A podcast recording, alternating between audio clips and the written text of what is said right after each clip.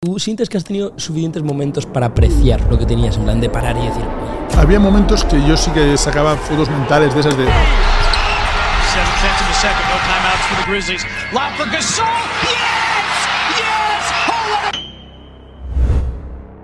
El ego es necesario ¿eh? en esto del deporte. Pues una persona humilde, pero cuando me planto en la pista.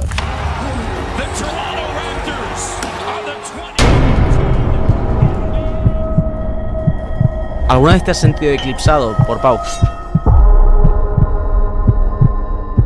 Muy buenas a todos y bienvenidos a un nuevo podcast de Nude Project. Hoy tenemos con nosotros a un gigante del deporte español, 13 temporadas en la NBA, un anillo y campeón del mundo con España. Entre otros muchos éxitos, Margasol, bienvenido.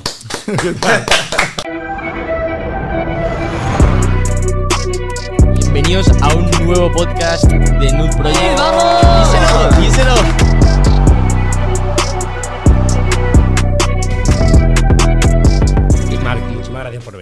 Un placer, tío. estado hablando brevemente antes, pero sé que nos has hecho un gran favor viniendo aquí y para nosotros es estas cosas que, jo, yo creo el apellido Gasol, tío, es mi tío que te puede gustar el básquet, te puede no gustar el básquet, pero lo vas escuchando, si eres español lo vas escuchando toda tu vida. Yo aparte yo llamé ayer a, a mi padre y claro, eh, yo le voy contando, sí, hemos hecho un podcast con Quevedo, con Duki y tal, y bueno, es como que no se entera mucho, le da un poco igual, y, y de repente le digo, sí, mañana grabo con Gasol, y ayer me dijo, no me jodas, tal, no me jodas. Sí, somos más boomers, somos de otra generación. pero pero está, hemos tenido mucha suerte, tío, que hemos impactado ahí durante muchos años. Hemos estado 20, 20 años entre una cosa y otra. ah, pues en, en las televisiones, en las tardes, en las noches de, la- de las familias de aquí.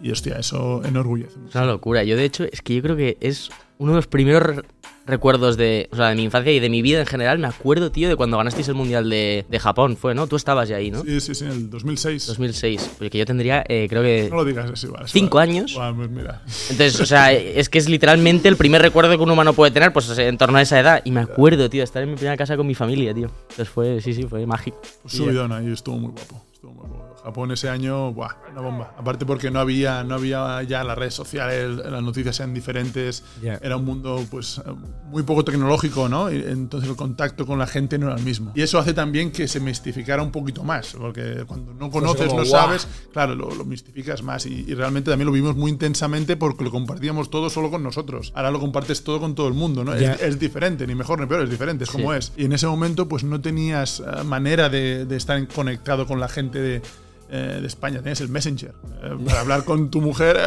Sí, yo- sí. que pues ahora. No, y ahora ves a los, a los eh, deportistas en el vestuario después de ganar la Copa del Mundo con el móvil haciendo directos ahí, Ya, ya, ¿sabes? ya. Es verdad que eso. Para empezar, eh, mucha gente que igual no sabe que, que no estamos entrevistando a un exjugador, que sigues ahora mismo compitiendo en ACB a, a- a full. Ayer, ayer jugasteis, de hecho, y no solo eres jugador, sino que también eres presidente de tu equipo, de- del Girona. Exjugador sí soy, eh, te voy a decir. O sea, aún, aún practico, no lo saben ellos, pero soy exjugador, ya no es lo mismo, ¿no? Le, le dedico el tiempo que tengo que dedicarle para jugar, eh, pero lo que me mueve más eh, profesionalmente es, es la gestión del club. Me gusta jugar porque ayudo al proyecto y, y- y me lo paso muy bien, me encanta competir, odio perder, o sea, es algo que me, me quema muchísimo, pero no solo el partido, me quema perder, estamos eh, entrenando y, y de repente el equipo en el que yo estoy no lo está haciendo bien y perdemos y me voy cabreado a casa hasta después de comer. Y es un entreno y que no tiene nada que ver, pero eso ya pues, me, me pasa, ¿no? Pero realmente ya no le dedico ah, todo el tiempo necesario que, que, que- que necesitaría que, para, para estar al máximo nivel. Es muy, es muy heavy que la gestión de un, de un club como, como el, el, el- Girona en este caso. Joder, antes me decías, ¿no? ¿Cuántas personas trabajan ya entre 130, entrenadores? 130 personas. 130, tú. A mí me, me recordaba un poco ahora también tu, tu rol de, de ahora como presidente a, a Piqué, ¿no? Que ahora ha empezado la, la Kings League, que lo está rompiendo. Eh, y a todo esto me, me, me surgió curiosidad. ¿Tú qué opinas de esta nueva liga que ha empezado? Es un entretenimiento puro, tío. Es que a- aparte van adaptando las, las reglas, están, ah, pues eso, ¿no? ¿A ti te gusta esto? no?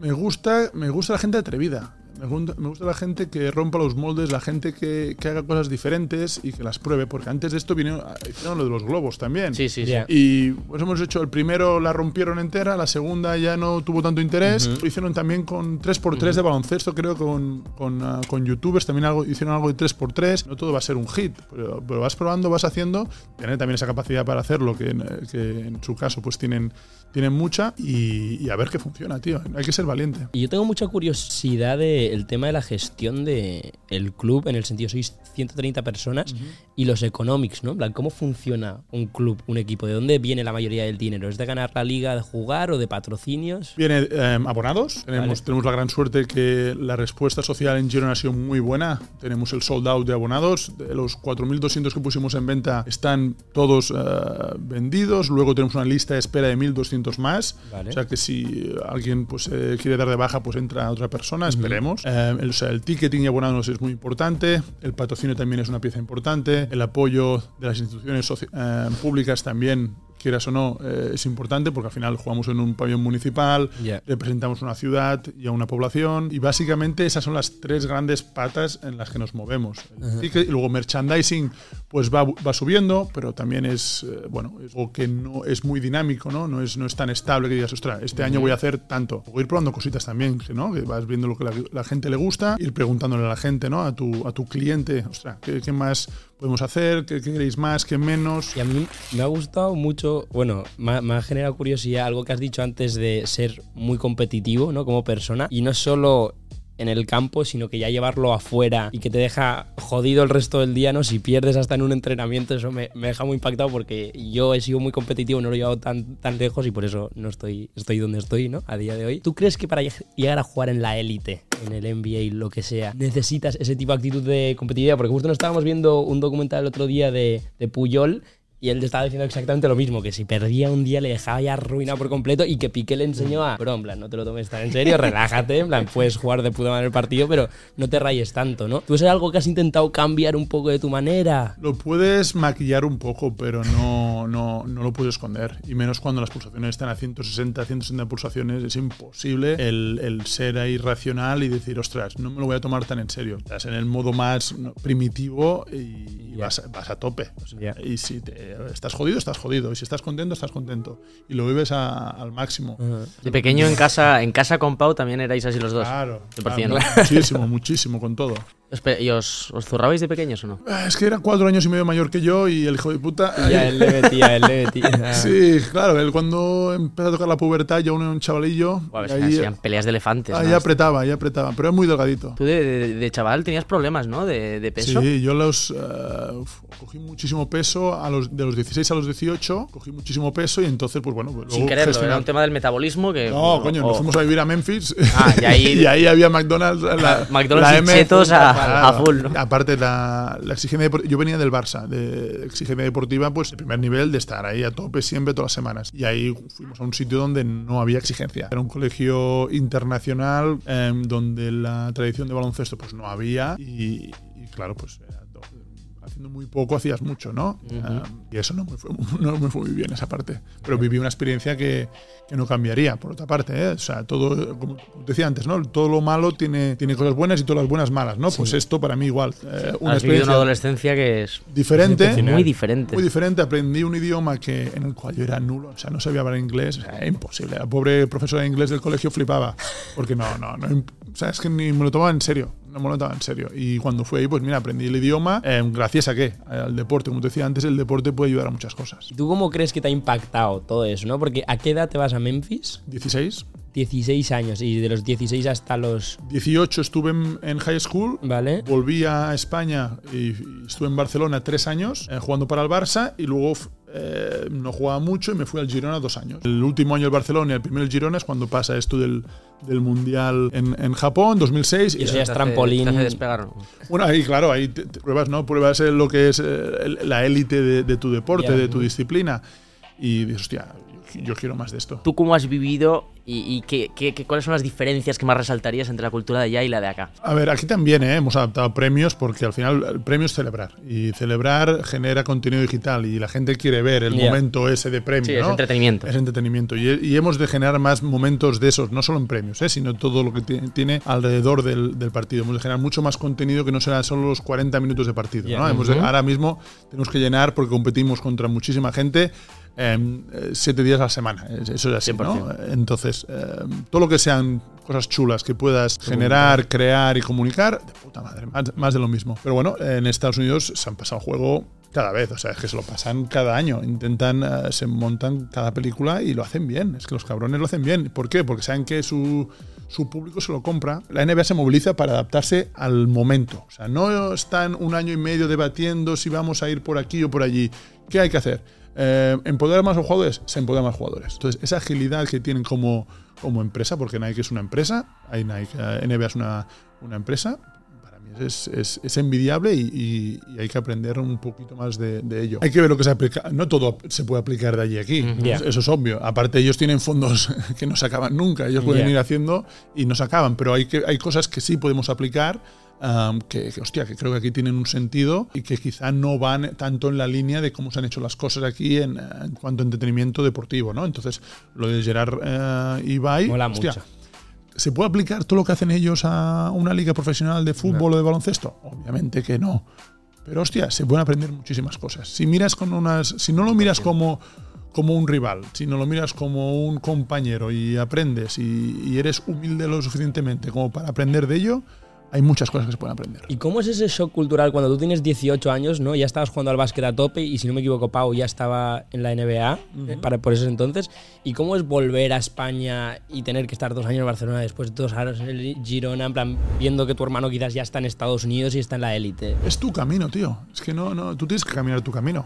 Y, Yeah. y tienes que estar a gusto. Si no estás pendiente del camino de otros y cómo es y cómo sería, o sea, dejas de estar pendiente de lo importante que eres tú. Me interesaba mucho eso porque yo siempre como persona siento que uno de mis grandes efectos ha sido compararme. Este chaval tiene 18 años y ya está haciendo esto, esto y yo ahora mismo con 18 no sé ni dónde quiero estudiar, ¿no? Y, creo que redes sociales ha, magnificado eso de que, joder, me meto en Instagram y en cuatro stories puedo ver lo que está haciendo todo el mundo. Uno está en Ibiza, uno en Formentera y yo en la oficina trabajando, ¿no? Y creo que siempre me ha, me ha impactado más de lo que me debería impactar todo eso y es estos defectos que he intentado poco a poco ir cambiando, ir mejorando. ¿Cómo gestionas todo eso? Hay un momento que en el ego, el ego te está doliendo y dices, joder, tío. Creo que es eh, un fuel también, ¿no? Es energía. Al final Ya, es, es energía, claro. Es, eh, y bien gestionada o, o, canalizada, hostia, es positiva. Y yo nunca lo he visto como algo negativo, lo de Pau.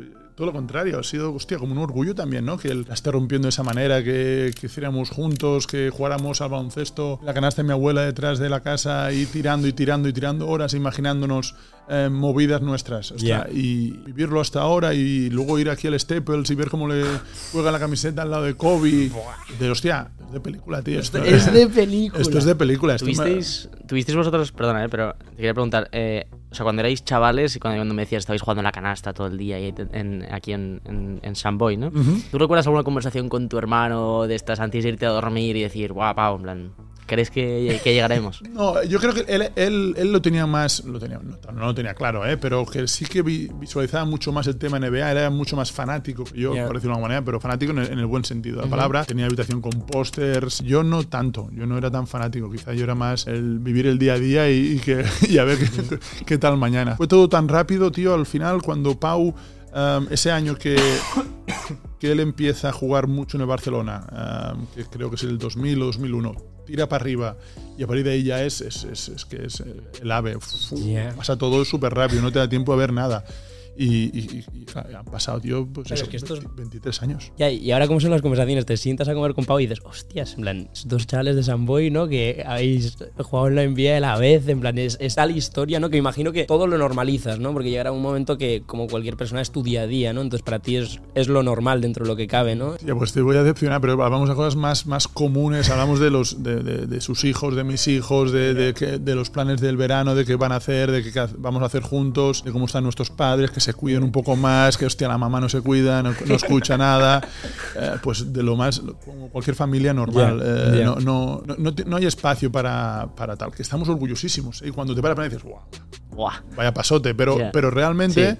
eh, el día a día no es, no es, no es, tan, no es tan chulo. Y con ese mundo de tan competitivo y tal, ¿tú sientes que has tenido suficientes momentos para apreciar lo que tenías, en plan, de parar y decir, oye, Había momentos que yo sí que sacaba fotos mentales de esas de. "Hostia, esto, no es normal. O sea, eh, cuando empiezas a jugar un All-Star y estás viviendo situaciones especiales, dices.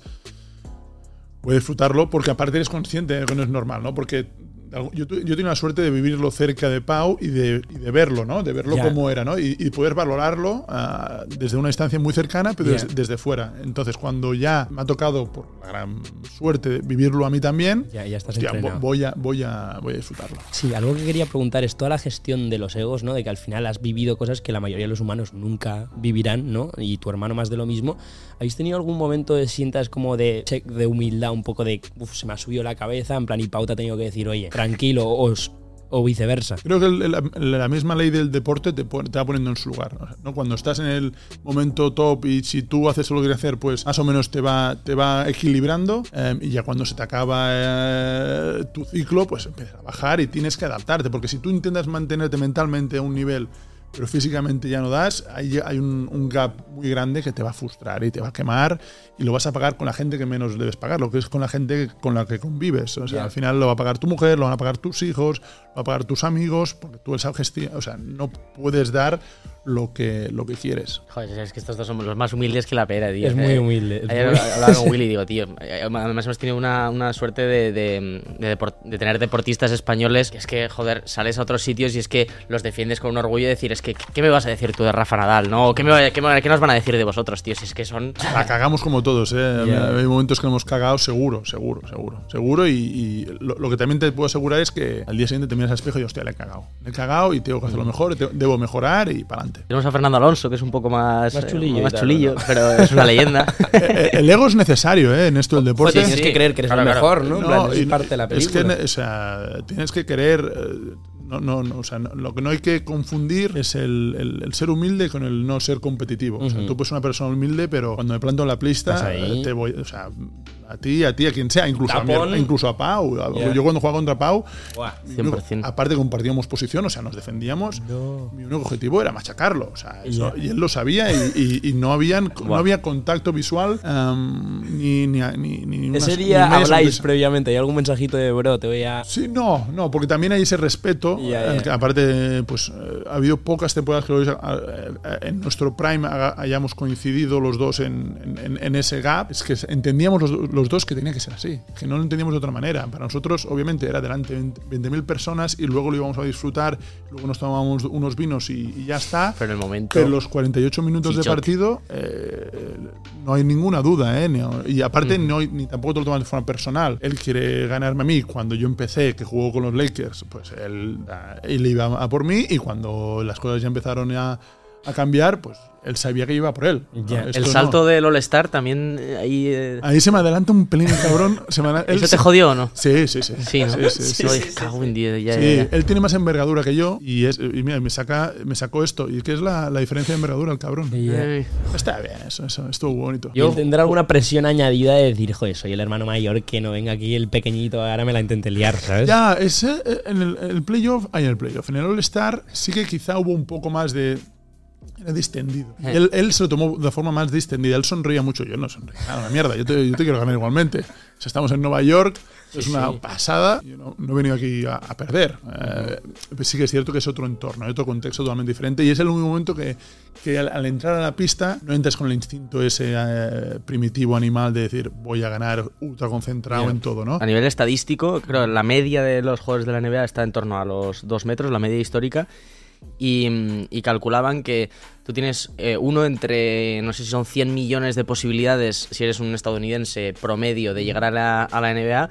Y que en cambio, si mides 2 metros, pasas a tener un 0,7% de posibilidades. Si mides 2,30, creo que son, es un, un- un 30% de posibilidades. Y ya digo, bueno, ya si mides 2,60 ya entrarás seguro, ¿no? Pero, joder, es que es verdad que es un deporte en el que condiciona muchísimo. O sea, yo altura, me ya. hubiera encantado jugar en la NBA también, pero es verdad que con metro 76, pues tío, está Ya. jodido. Sí, yo nunca le pillé el morbillo al básquet por eso, tío, porque decía, Ya, "Uf, lo asumiste, ¿no? El flow tapón en el básquet no, no pinta muy bien para mí. Humilla, humilla, el, el tapón joder. Con los deportistas, tío, a mí me genera un respeto espectacular, ¿no? Porque yo creo que el, el emprendimiento también es muy duro y tiene momentos de alto sacrificio, pero creo que sí que es un estilo de vida que se puede balancear un poco más, ¿no? Joder, yo me puedo fumar un cigarro si quiero un día y, y- y no pasa nada, ¿no? En plan, o puedo salir de fiesta y obviamente me lo tengo que tomar en serio, pero no es tan dramático el outcome, de alguna manera. Yo sí tengo grandes ideas y esas grandes ideas, eh, ponerlas en una visión y enfocar a mi equipo a que se cumplan, vamos muy bien. En cambio, el deporte sí que es todos los días. Me siento que no puedes tener ni un día que esto, que no puedo salir más de la cuenta. ¿Cuáles han sido tus grandes desafíos durante todo esto? Bueno, el primero,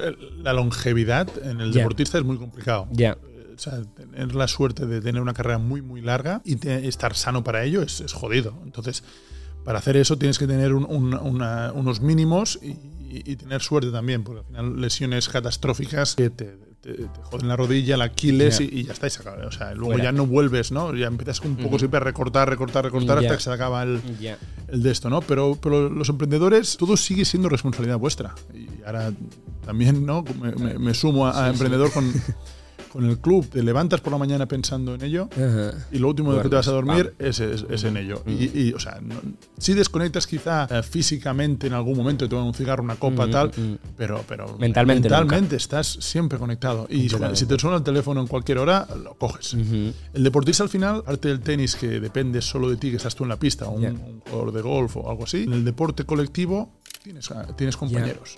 Ya. Tienes compañeros. Y, y tú tienes que hacer tu parte, que es muy importante, pero que, que hay un equipo. Dependes de ellos. Y de, de ellos y ellos dependen de ti, ¿no? Y tú tienes que hacer tu parte. Es más fácil quizá la gestión porque puedes compartir ciertas cosas. Tú que eres tan competitivo, ¿alguno en tu equipo que quizás era un pelín más relax, le has tenido que dar algún speech de bro? ¿no? espabila. Y, y ahora, y ahora, ma- sí. ahora, ahora me quema más, porque ahora veo chicos que con potencial o que podrían hacer más cosas en el mismo equipo donde estamos. Ya, y que no le dan todo, Y, ¿no? por- y porque también el- la, la manera de comunicarse ahora es quizá un pelín diferente. Eh, la- hace. Podía ser cuando- más straight to the Claro, point. Bueno, es que antes quizá eres, no sé si decir mal educado, pero eras muy, muy exigente y muy directo en cómo, te comuni- cómo se comunicaban los entrenadores con Joder. nosotros.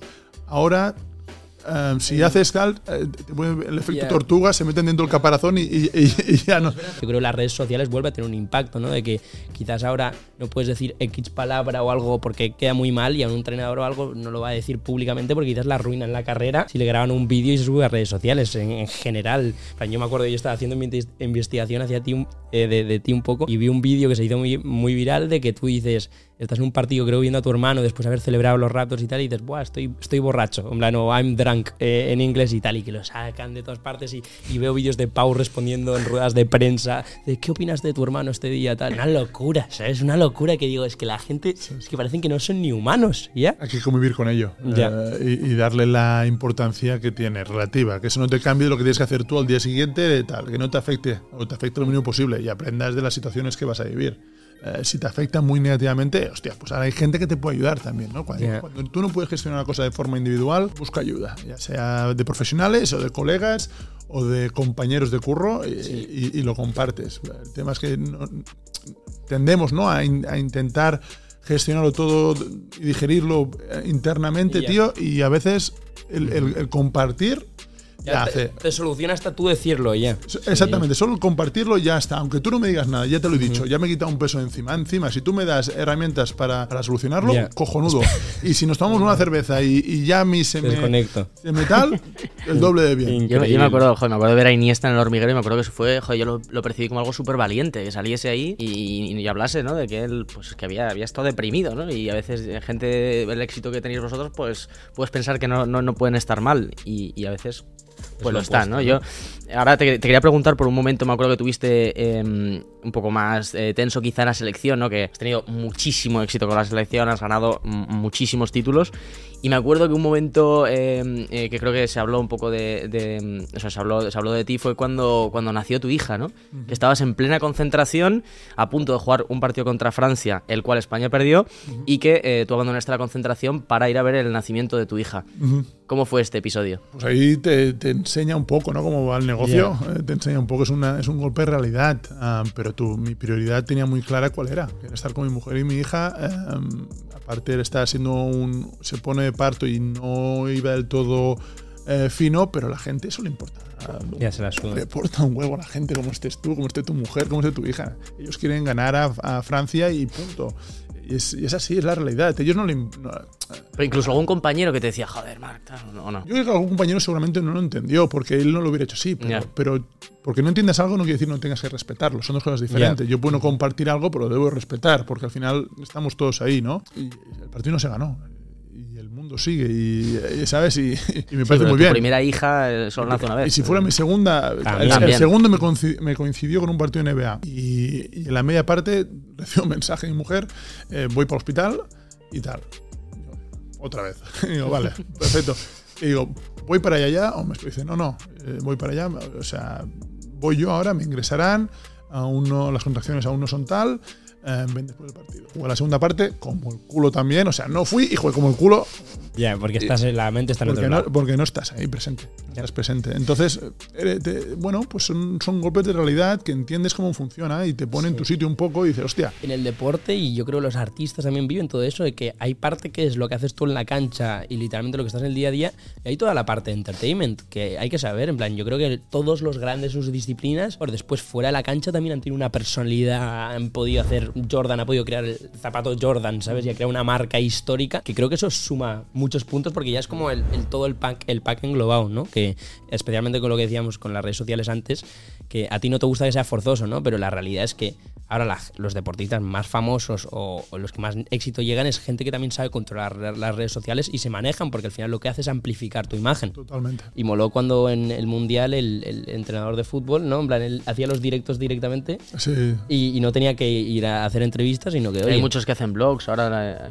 he visto pilotos de Fórmula 1 que hacen blogs eh, diarios. Está evolucionando todo. O sea, la, manera- la- la comunicación está evolucionando. Y obviamente que me imagino que los medios más convencionales pues se ven un poco amenazados. Hostia, que se nos, nos acaba esto, ¿no? Entonces yo creo que hay que adaptarse siempre, porque esto va a seguir cambiando y evolucionando y entonces hay que empoderar a, a la gente, ¿no? El formato como este, un podcast, ¿no? Sacas a, a la persona de su entorno y la Sí. pones aquí y tal y, y es diferente y mola y, eh, y, hostia, y- y salen cosas diferentes. ¿Por qué? Porque todo el, el entorno y el contexto es diferente. Bueno, hablando de cambios, eh, he visto, bueno, hemos, hemos observado cómo en, en el mundo del básquet recientemente, o en concreto a raíz de un verano, me acuerdo de la NBA de que hubo un cambio muy radical en la forma de jugar. eh, que pasaba por eh, un juego en el que se tiraba muchísimo más de tres, porque analizaron y estadísticamente, ¿no? Se observó que, que- te salía más a cuenta tirar más de tres. Tú en concreto viviste este cambio y pasaste de una temporada de tirar, eh, no sé si eran 17 triples, a 300 triples en, en- en- en una liga. ¿Cómo te adaptaste a esta forma de jugar? con el curro y, y con una dirección clara del entrenador. El entrenador me dijo, mira Marc, eh, vamos a jugar así. ¿Quieres jugar o, o quieres dejar de jugar? Eh, no, no, no fue tan duro porque yo tenía contrato y tal, pero Y todo el verano. yo lo, yo lo interpreté así. Lo interpreté como, hostia, aparte que te- ya tenía una facilidad para tirar y entendías que te acercaba a ganar, ¿no? Y era lo mejor para el grupo, pues, hostia, pues me voy a poner a, a- a entrenar esto. Y sí, sí, el, el juego evoluciona muchísimo. Aquí, en cambio, en España, de momento aún no todo el mundo lo ha hecho, ha hecho ese cambio. hay, hay aún, ya te digo, está en un proceso aún y somos más clásicos quizá que, en. Estados Unidos. Allí pues hay más modas, es cierto, allí hay, hay más modas y se promueve mucho más el talento porque la liga se adapta al talento constantemente. También esto yo creo que liga un poco con la cantidad de oferta de entretenimiento que ahora mismo te- tenemos los chavales y las nuevas generaciones. Y, me llama la atención que ayer escuchando una entrevista tuya, pues hablabas de que, de que sí, de que tu pasatiempo favorito siempre ha sido tirar una canasta y que has estado horas, horas y horas tirando una canasta. Y tío, a mí me, me- me vino a la, a la cabeza alguna conversación que había tenido con mi padre que me decía, es que mira, es que Alex, es que nosotros de chavales, es que yo, cuando era un chaval, yo me aburría mucho. O sea, es que nos aburríamos mucho. Porque, claro, tenían un canal en la tele o dos y estaban ahí viendo esto todo el día, no había mucho más que hacer. Y en cambio, eh, eh, o sea, es cierto que igual vosotros sois una generación en la que eh, pues ba- bajabais muchísimo más a tiempo al parque, a estar jugando y demás. ¿Tú esto lo notas en las nuevas generaciones de chavales que quizás no entrenan tanto tiempo como hacéis vosotros? La oferta que hay ahora mismo, tío, es muy, muy, muy grande. Muy y, y no puedes pretender competir contra Netflix o contra. YouTube. O sea, no puedes. la- una pelota, y la- el niño ve la pelota y dice, o, o lo, que, lo que te impacta, ¿no? Lo que eh, te mueve en el cerebro, ver Netflix, cualquier Estímulo. dibujo, estímulos que te da YouTube. O sea, es que es imposible. O sea, no puedes pretender. Ahora, como padre y responsable, tienes que encontrar el momento. Para compensar todo eso, ¿no? Porque, porque tienes que darle pues, ese espacio. Ya. No, no puedes luchar contra ello porque lo, lo considero imposible. En casa, ya digo, intentamos ponerle horarios y que tengan, pues eso, ¿no? Desde la semana, media horita de iPad libre. Eh, Minecraft, dale al Minecraft, dale al Minecraft. Eh, Papá, mira lo que he hecho, mira lo que he hecho. Vale, dale, Ah, dale. dale. Y pero luego vamos afuera a jugar al, al- al patio, vamos abajo tal, o vamos con la bici y tal. O sea, tú tienes que encontrar tiempo para, para, para ir con él. O sea, porque por ellos solos Les cuesta. es, es muy difícil. Pienso en los vestuarios de la NBA, o sea, es que como, ¿cómo tiene que ser eso? Bueno, has compartido vestuario con eh, LeBron, por ejemplo, ¿no? Entre otros. Sí. Eh, ¿Cuál ha sido el, el jugador que más te ha impresionado de toda tu carrera, dirías? Cuando te haces mayor, tío, dejas de impresionarte. Eh. Quizá al principio, el primer año, claro, cuando veías, ah, pues de repente, ¿no? Yo coincidí con, pues, con Shaquille O'Neal, mis primeros años con, ah, con el Tim Duncan, con los Yao Ming, con, obviamente con Kobe. Um, pero ve- veías jugadores con los cuales tú desde aquí habías, no idolatrado, pero sí, ostras, estos son los buenos. Eh, claro, estos son tus referentes, ¿no? Y yo quiero ahí para medirme contra mis referentes. O sea, mi, mi objetivo primero cuando yo fui a la NBA es cuando me mida contra estos, eh, ¿cómo, cómo quedamos? ¿Cómo actúan, ¿no? no? Sí, sí, cómo quedamos, cómo, cómo se siente defenderlos, cómo los puedo atacar, ¿no? Y, y ya pues va superando eso y ya luego es, es- es- lo normalizas, ¿no? O sea, no podrías destacar a uno que digas. Que me impactara, te diría Yao Ming, pero es que claro, jugamos contra él en la Olimpiada justo antes de la NBA y mi primer partido en la NBA oficial es contra él. Ya, ya. Y aparte me 2.27, tío.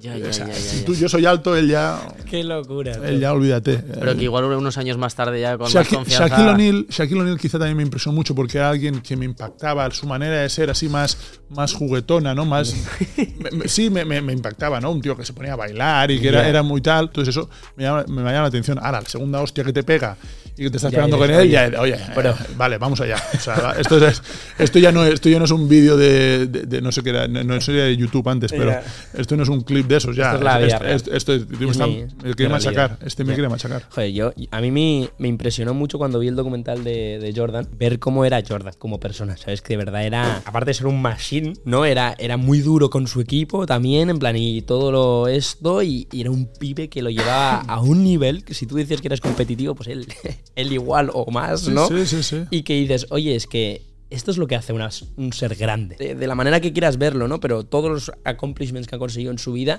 es porque este hombre está hecho de otra pasta. Estar en los vestuarios con gente de, de ese estatus. y plan, Yo tenía la curiosidad de si había mucha batalla de egos, ¿no? Porque cada uno se piensa que es la polla, cada uno dice, oye, es que yo soy la crema máxima. Cuando entras en el vestuario, hay esos choques, ¿o no? Hay jerarquías, sin duda que hay jerarquías, siempre la, la- la ha habido y son necesarias. El tema es aceptar tu, el- tu Tu rol. posición dentro de esa jerarquía y maximizarla.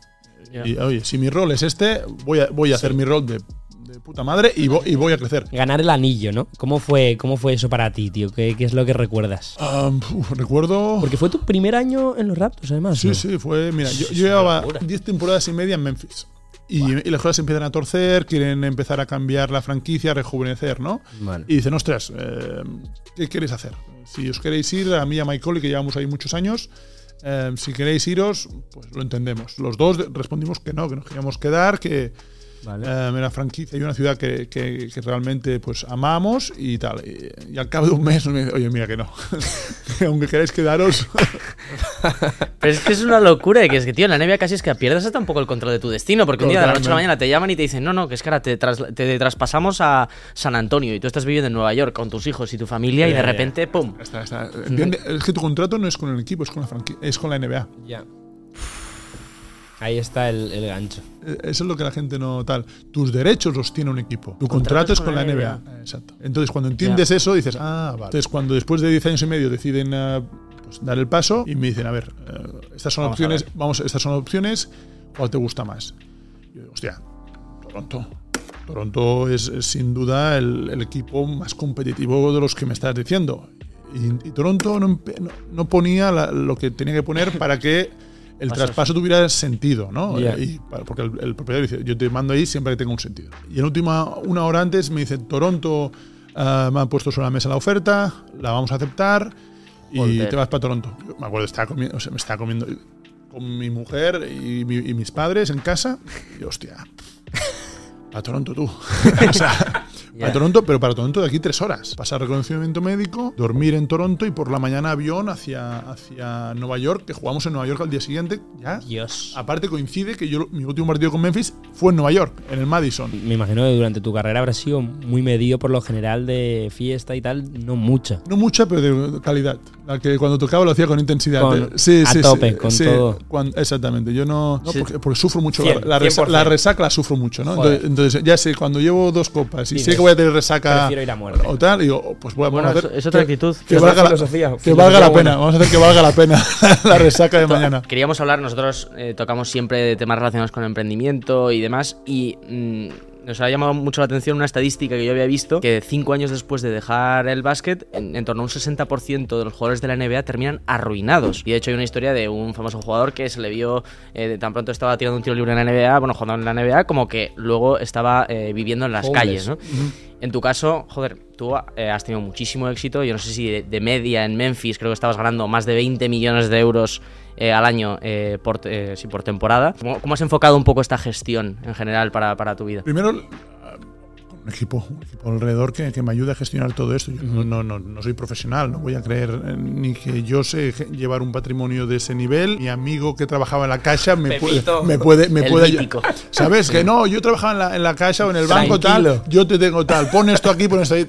Error.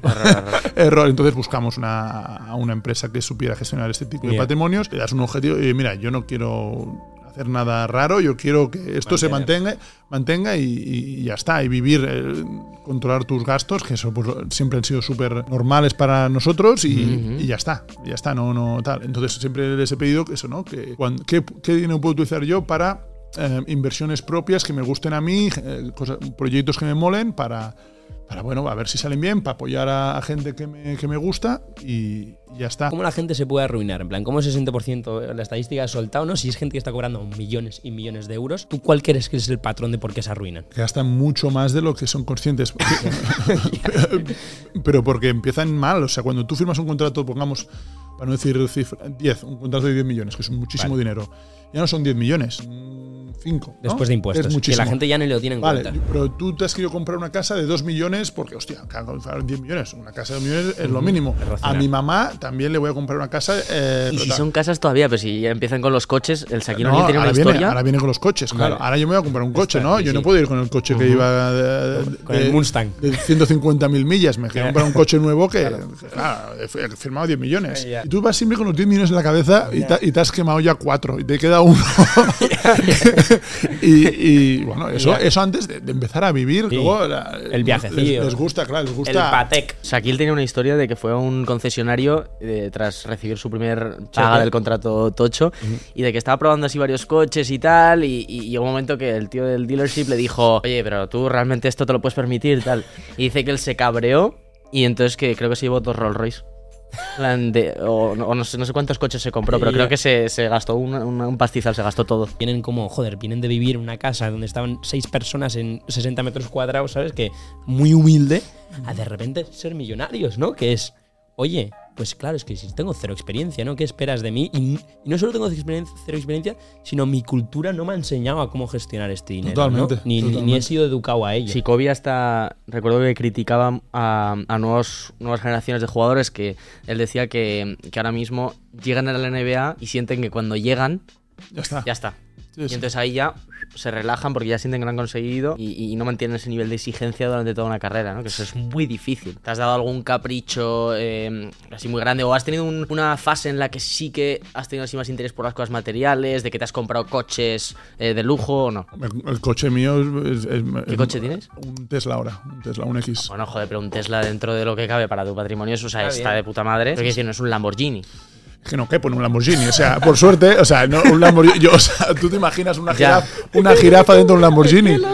es que no. Un problema no, menos. Es que exactamente, por ahí no. para que saque la cabecilla por ahí. Claro. encima, tío. No, No, qué y- locura. y tenemos suerte, la, nuestras casas de puta madre, ya a ver si un día venís y la veis, que tenemos mucha suerte. Eh, no, no, Sí que que ya te digo. sería- que- legendaria, ¿eh? Quiero decir que no, que tenemos mucha suerte. Somos súper afortunados Está claro. y, y somos conscientes de ellos. Algo por lo que sí que te caracterizas en haber eh, empleado tus- tu, tu- tu dinero, tu patrimonio, es por haber hecho acciones, si no me equivoco, como eh, benéficas, ¿no? Tenéis una fundación, puede ser, Sí, Fundación Gasol. La Fundación Gasol, sí.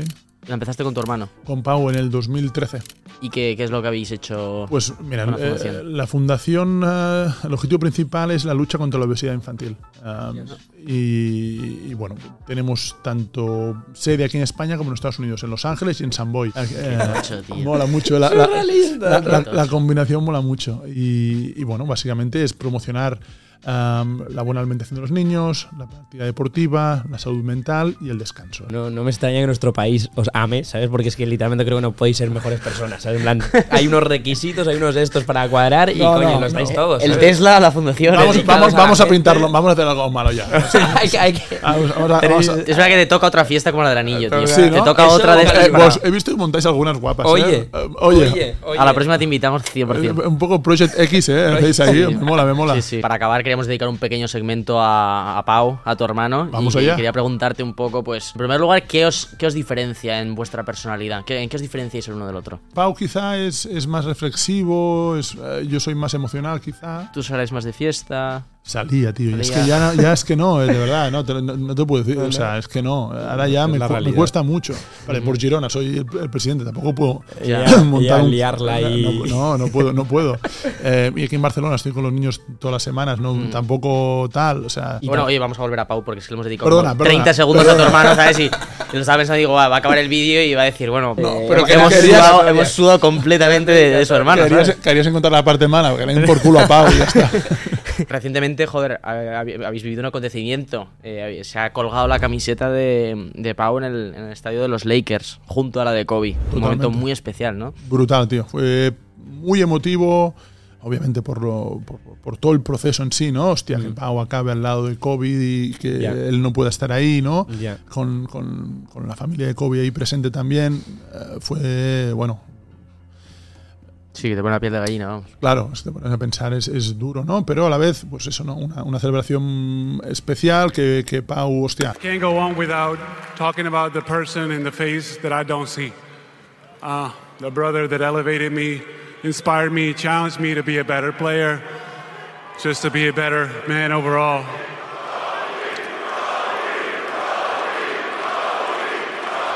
I miss him. I miss him so much, like many of us do. eh, sintió una vez más el cariño de, de toda una ciudad, eh, como Los Ángeles, a la cual pues em, hizo ganar dos anillos, em, cambió una manera de pensar, ¿no? Que parecía que no iban nunca, nunca, que no iban a ganar eh, con ese grupo y añades a Pau y hostia, y la cosa va para arriba.